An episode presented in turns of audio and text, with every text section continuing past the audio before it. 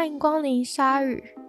带你关注那些有流量却没声量的有趣资讯。用十分钟的零碎时间，一起跟上这个永远跟不上的世界。瑜伽的热度已经行之有年，近年来瑜伽更是突破性别和国界，全世界的人都在做瑜伽。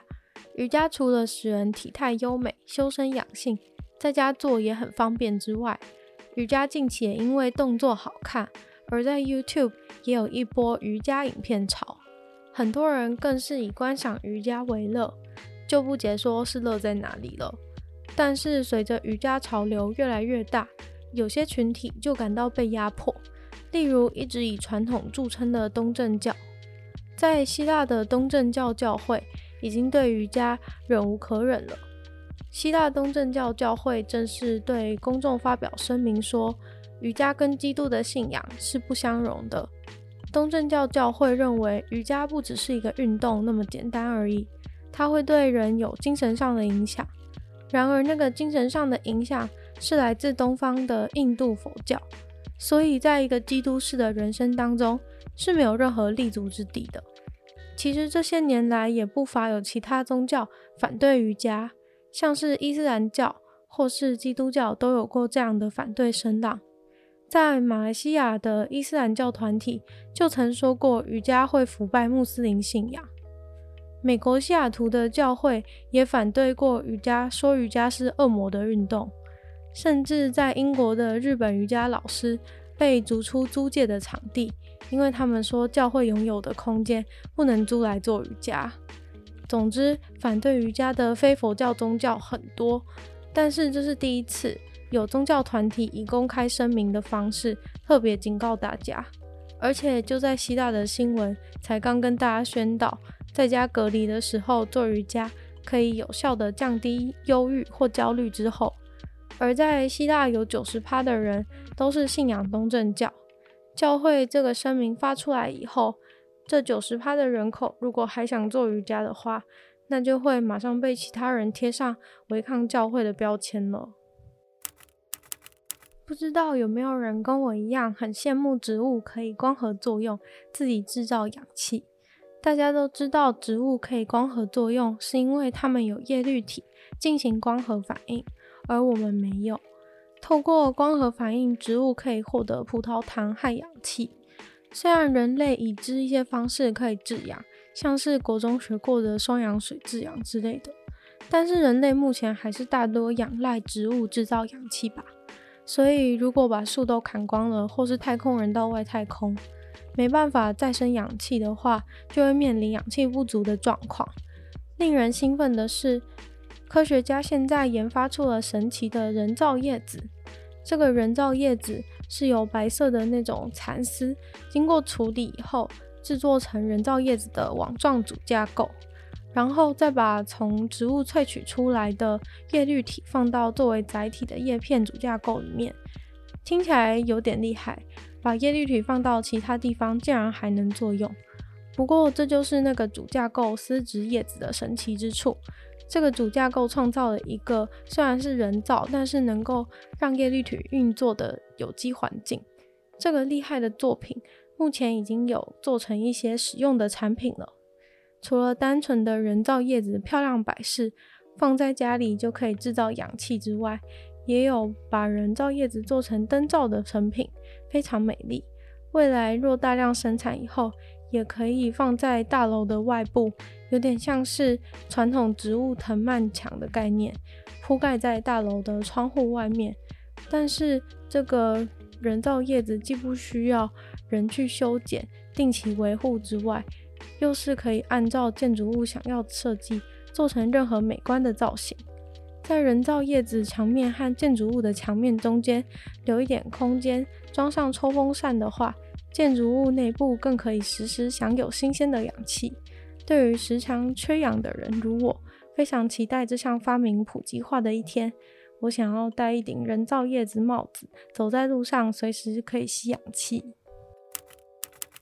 很多人爱网购。但是，要是没有便利商店取货的话，应该对多数人来说，收包裹可能会成为一个麻烦的问题。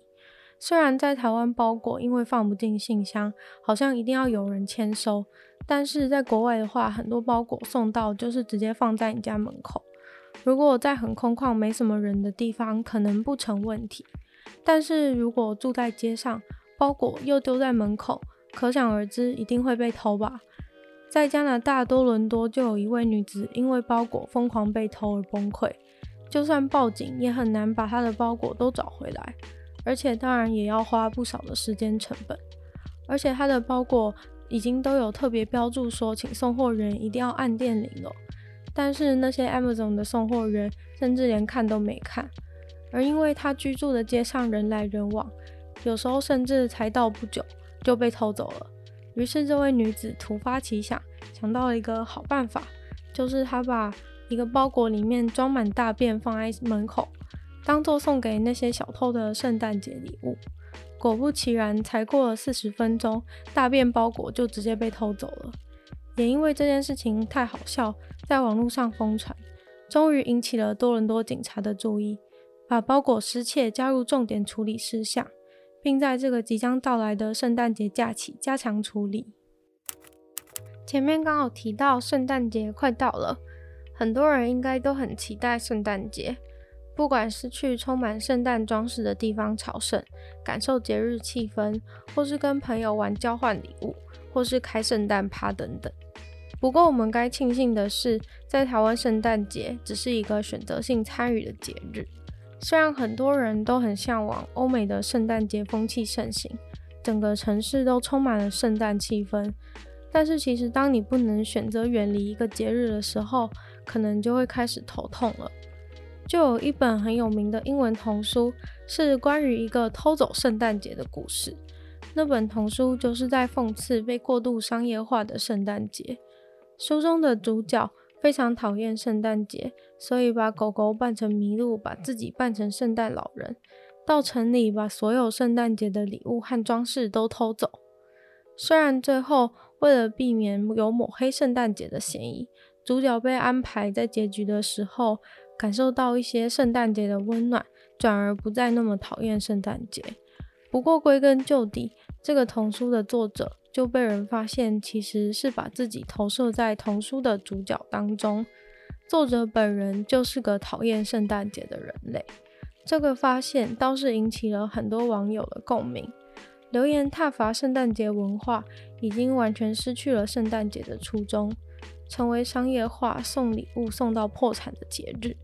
因为送礼物活动在基督教主导的文化当中是很难避免不参与的。总不可能亲朋好友都送你礼物，结果你不回送吧？这个部分感觉就跟我们过年必须要包红包，包来包去的感觉类似。更何况送礼物还要好好挑选，收到的礼物自己也未必喜欢，所以很多人其实不堪其扰，却又逃不掉，觉得自己被圣诞节霸凌，甚至有人表示自己连讨厌圣诞节都不敢说出来。因为会被情绪勒索，说不喜欢圣诞节就是不尊重基督教等等。